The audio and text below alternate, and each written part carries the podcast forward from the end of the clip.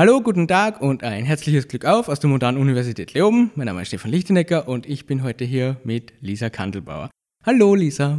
Hallo Stefan. Servus, hallo. Lisa, stell dir mal kurz vor, was du am AVAW machst, beziehungsweise was du in deiner Doktorarbeit machst. Ähm, ja, ich bin in Mürztal groß geworden und habe an der HTL in Kapfenberg maturiert und habe mir danach entschieden, ähm, die Studienrichtung EU zu absolvieren. Dann im Rahmen von meinen Abschlussarbeiten am AVW sozusagen begonnen und die Abschlussarbeiten im Projekt Revest ähm, gemacht. Mittlerweile bin ich als wissenschaftliche Mitarbeiterin im Projekt Revest F und ich beschäftige mich schwerpunktsmäßig mit der Materialstromüberwachung bzw. Charakterisierung von gemischten Abfällen und es geht auch um Qualitätssicherung, sensorgestützte Sortierung und Digitalisierung in der Abfalltechnik. Lisa, wie schaut denn der Abfall auf der Anlage aus, beziehungsweise wie muss man sich denn das Ganze vorstellen? Wir arbeiten mit gemischten Gewerbeabfällen und auch Sperrmüll. Und da ist eigentlich vom Materialtyp her alles drin, was man sich so vorstellen kann. Und in der Anlage wird das Material mit einem LKW meistens einfach oder von einem LKW abgeladen. Und da sind dann tatsächlich ganze Sofas, komplette Schränke, riesengroße Kunststofffolien drinnen. Und die werden im ersten Schritt über einen Radlader in einen Zerkleinerer aufgeben ja, der Zerkleinerer zerkleinert das Material einfach auf eine gewisse Korngröße, die schon ein bisschen handlicher ist. Und das Material wird dann aber einfach über Förderbänder in die Anlage sozusagen hineintransportiert und durchläuft dann da noch unterschiedlichste Aggregate. Und je nachdem, welche Anlage es ist und welche Aggregate drinnen sind und was die Anlage produziert als Output, stehen dann eben Ersatzbrennstoffe oder einfach Wertstoffströme in gewissen Korngrößenbereichen. Lisa, warum beschäftigst du dich mit Materialcharakterisierung bzw. Materialstromcharakterisierung und warum ist denn das Ganze für die Abfalltechnik bzw. Abfallwirtschaft interessant? Es ist insofern ein Riesenthema, weil mechanische Aufbereitungsanlagen aktuell zum Großteil einfach blind sind. Grob gesagt ist es so, dass vorne was reingeht, es passiert dann irgendwas und hinten kommt irgendwas raus. Wenn wir Abfall als Rohstoff oder Wertstoff betrachten, und wir von der Anlage bzw. von dem Prozess und vom Material nichts wissen, bleiben einfach wahnsinnig viele Potenziale dadurch unbekannt. Bei Anlagen ist es meistens so, dass die in einem statischen Betrieb arbeiten. Das heißt, die werden einfach eingestellt und laufen dann so weiter. Und die Ideen gehen jetzt aber immer mehr in Richtung von einem dynamischen Betrieb. Und das heißt, die Anlage soll in der Lage sein, intelligente Entscheidungen zu treffen. Und damit meint man, dass sich die Anlage an unterschiedliche Gegebenheiten von selber anpasst. Sie reagiert auf Material, sie überwacht das Prozessverhalten, sie passt sich an technische und rechtliche Rahmenbedingungen an und so kommt man eben von, von dem statischen Betrieb dann in den dynamischen Betrieb. Und um diesen dynamischen Betrieb zu erreichen, braucht man Daten von der Anlage, von Material, von Prozessen, auf denen Algorithmen Entscheidungen treffen können. Und um diese Infos über einen Materialstrom zu bekommen, kann man unterschiedliche Sensorik einsetzen, wie beispielsweise jetzt Nahinfrarotsensorik, um die Zusammensetzung von einem Material zu berechnen oder zu bestimmen. Und die Daten muss man einfach irgendwie messen. Und genau das ist eben mit digitaler Materialstromcharakterisierung möglich. Ähm, was muss man denn berücksichtigen, wenn man Materialien für die, für die Abfallverwertung charakterisieren möchte? Ja, zum einen ist es wichtig, dass man berücksichtigt, welches Material man charakterisieren möchte, weil unterschiedliche Sensortechnologien sind für unterschiedliche Materialien unterschiedlich gut geeignet. Für die Sortierung von Metallen benutzt man beispielsweise oft die Röntgentechnologie und im Bereich von Kunststoffen, mineralischen Abfällen und gemischten Abfällen setzt man oft eine Infrarottechnik ein. Wir haben bei uns im Projekt den Fokus auf gemischten, nicht gefährlichen Gewerbeabfällen also vom Material her eigentlich ein sehr breites Spektrum. Bei den Materialien eignet sich jetzt eben die Nahinfrarottechnik sehr gut. Zusätzlich muss man auch berücksichtigen, welche Messtechnologie die Sensorik verwendet. Und das meine ich jetzt in dem Sinn, dass in der Anlage bzw. in dem Prozess gewisse Kriterien erfüllt sein müssen, damit die Sensorik sinnvoll messen kann. Bei der Nahinfrarotsensorik ist es jetzt so, dass das eine Technik ist, die die Oberfläche misst. Beziehungsweise ist die Eindringtiefe von dieser, von dieser Strahlung nur sehr gering. Das heißt, ich sehe einfach das, was an der Oberfläche vom Materialstrom ist. Es gibt andere Sensoren, die mit einer Technologie arbeiten, die durch das Material durchschauen können. wie beispielsweise die Röntgentechnik. Und mir muss einfach bewusst sein, dass die Oberflächeninformation eventuell nicht den gesamten Materialstrom abbildet und basierend auf dem muss ich dann eben die, die richtige Technologie für mein Material auswählen. Die technische Sicht ist vorerst für die Wissenschaft interessanter, aber wenn man weiter als nur Forschung denkt, ist für die Industrie oder für die industrielle Verwendung ein wichtiger Punkt, dass die Technologie nicht nur funktioniert, sondern eben auch wirtschaftlich ist. Was sind denn die Eigenschaften, welche du, Lisa, durch die Materialcharakterisierung messen kannst? Ähm, wie schon vorher kurz angesprochen, es gibt eben unterschiedliche Sensorik und über diese unterschiedliche Sensorik kann ich auch unterschiedliche Eigenschaften messen. Für die gemischten Gewerbeabfälle ist es zum Beispiel interessant, dass ich die Zusammensetzung weiß. Die Zusammensetzung von der Materialoberfläche kann ich über Nahinfrarotsensorik messen. Der Volumenstrom ist eine wichtige Eigenschaft, den ich für die Materialstromcharakterisierung nutzen kann, weshalb in, in Anlagen öfters schon auch Volumenstromsensoren verbaut sind. Mit Farbkameras bzw. RGB-Kameras kann ich anhand von der Struktur bzw. von der Farbe Materialeigenschaften bestimmen. Und ich kann auch diese ganzen Sensorsignale kombinieren. Das heißt, ich kann das Farbsignal kombinieren mit der Materialinformation, weiß dann beispielsweise, wie viele grüne PET-Flaschen ich in meinem Strom habe. Und zusätzlich arbeiten wir noch ähm, an, der, an der Entwicklung von Modellen, wo wir über mathematische Zusammenhänge aus den einzelnen Sensorsignalen nicht direkt messbare Eigenschaften berechnen können. Das heißt, wir nehmen die Daten aus den unterschiedlichen Sensoren und versuchen über unterschiedlichste Regressionsmodelle einfach Zusammenhänge zu finden, sodass wir beispielsweise die Korngröße, die man üblicherweise über eine Siebanalyse bestimmt, über ein Bild berechnen kann, was mir ein Sensor aufgenommen hat. Wir haben auch Versuche gemacht, wo wir die Elementkonzentrationen, die man üblicherweise über Laboranalytik bestimmt, basierend auf der Information der Materialfraktion und der Korngröße berechnen lassen kann. Lisa, warum ist es denn wichtig, diese Materialcharakteristika zu kennen und was wird dann dadurch ermöglicht? Die Charakterisierung stellt für uns eine Möglichkeit der Prozessüberwachung dar. Aktuell gibt es bereits in einigen Anlagen zum Beispiel Nahinfrarotsensoren. Die Nahinfrarotsensoren dienen zur Partikelcharakterisierung und das kann ich dann zur Sortierung von Material nutzen. Bei der Partikelcharakterisierung mit Nahinfrarot bestrahle ich meinen Materialstrom mit elektromagnetischer Strahlung und je nach Material wird dann eben eine materialspezifische Reflexion erzeugt und mit der kann ich dann eben mein Material charakterisieren. Und wenn ich das Material kenne, dann habe ich über sensorgestützte Sortiermaschinen die Möglichkeit, spezielle Objekte oder Partikel auszusortieren. Genau, über diese Aussortierung kann ich dann eben beispielsweise einen Wertstoffstrom erzeugen, indem ich einen gewissen Materialstrom einfach aus dem, aus dem Strom abtrenne.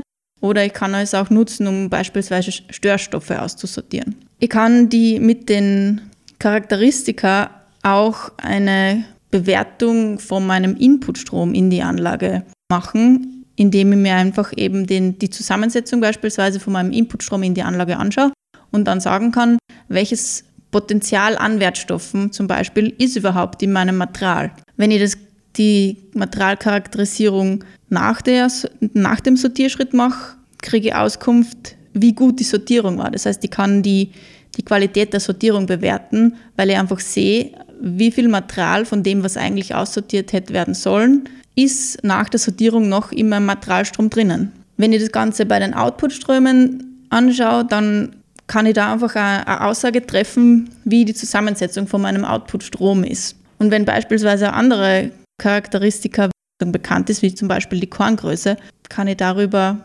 Aussagen über die Bewertung von Prozessen geben, beispielsweise die Siebung.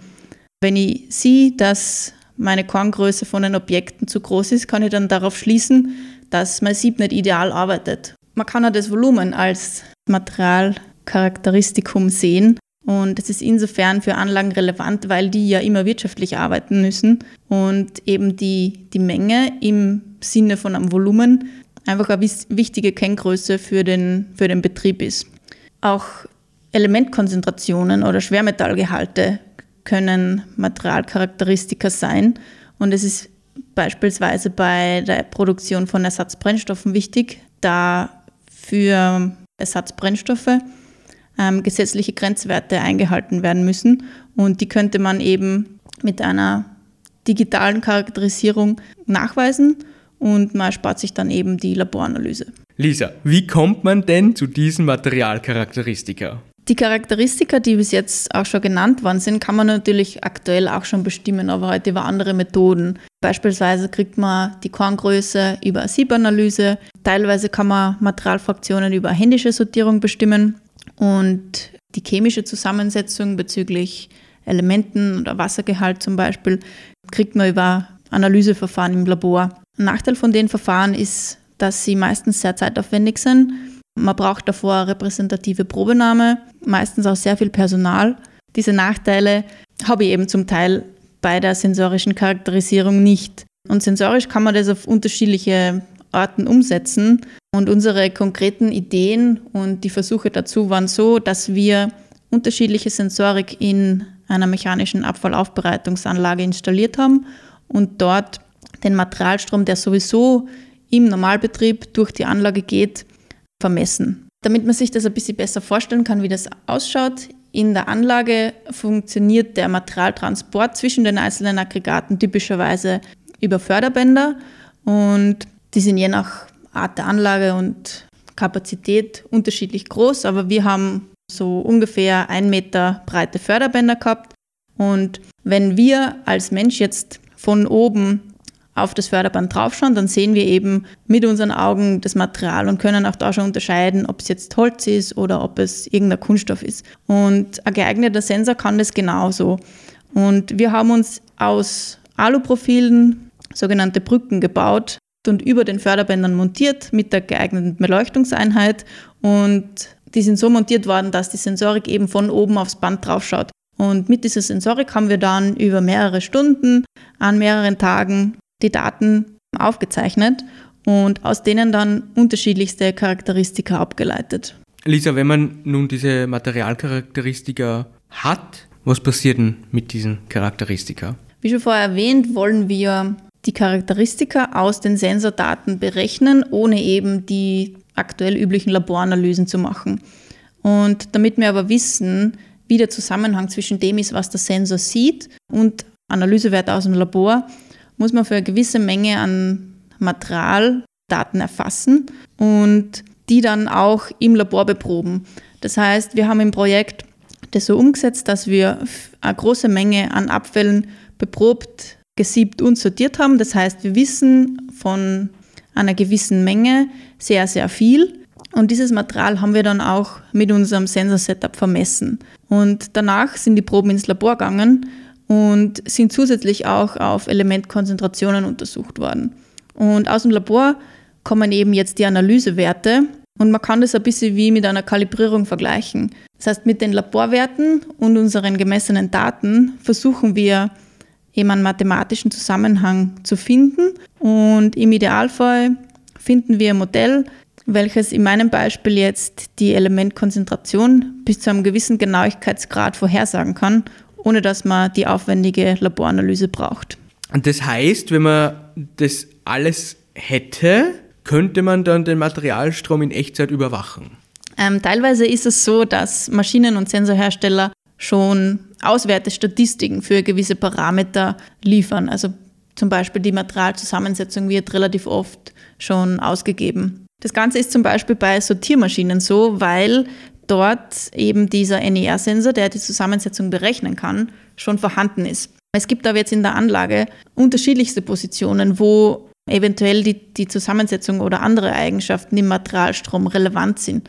Aktuell gibt es an sehr, sehr vielen interessanten Stellen in der Anlage einfach keine Sensorik und deshalb haben wir uns angeschaut, ob man die Infos auch aus anderen Stellen in der Anlage ableiten kann, beziehungsweise welchen Zusammenhang die Materialdaten auf unterschiedlichen Positionen in der Anlage haben, wenn Aggregate dazwischen sind. Wenn man jetzt an eine Kombination von unterschiedlichen Sensorsignalen denkt, muss man auch den Faktor von der Überlappung der Sensorsignale berücksichtigen, damit tatsächlich die örtlich und zeitlich richtigen Daten überlappt werden.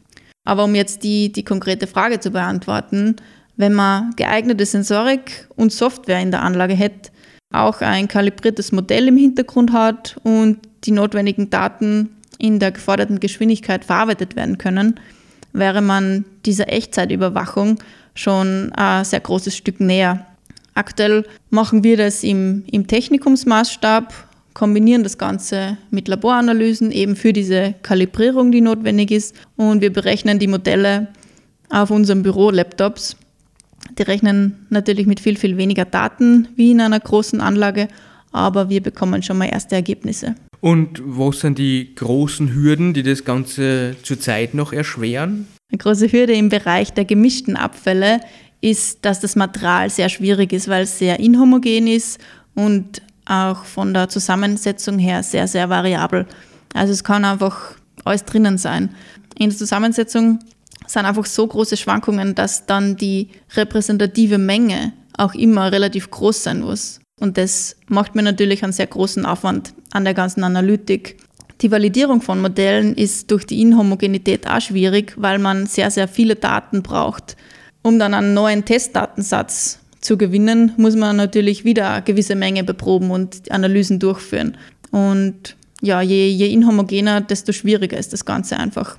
Eine weitere große Hürde ist, dass Sensorik, die beispielsweise in anderen Industriebereichen oft schon sehr gut funktioniert, nicht unbedingt in der Abfallwirtschaft das richtige Einsatzgebiet finden kann, weil die Umgebungsbedingungen in mechanischen Behandlungsanlagen schwierig sind. Es ist recht staubig und die Sensorik ist einfach oft auf eine sehr, sehr saubere Umgebung ausgelegt. Und deswegen ist da einfach noch eine gewisse Notwendigkeit an, an Entwicklung. Oft ist das Ganze auch sehr teuer. Sensorik kann oft bis zu mehreren zigtausend Euro kosten pro Messstelle und man braucht dann eventuell auch mehrere Messstellen in der Anlage und das Ganze ist dann eben für den Betreiber schwierig, dass es noch wirtschaftlich bleibt.